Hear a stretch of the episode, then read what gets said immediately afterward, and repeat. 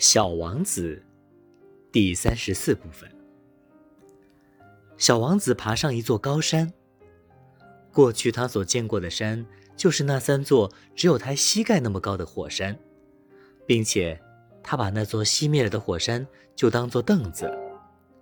小王子自言自语地说道：“从这么高的山上，我一眼可以看到整个星球以及所有的人。可是……”他所看到的只是一些非常锋利的悬崖峭壁。你好，小王子试探的问道。你好，你好，你好，好，好，好，好，好。回音在回答的。你们是什么人？小王子问。你们是什么人？人，人，人，人，什么人？人，人，人。回音又回答道。请你们做我的朋友吧，我很孤独。他说：“我很孤独，我很孤独，我很孤独。”独独独。回音又回答着。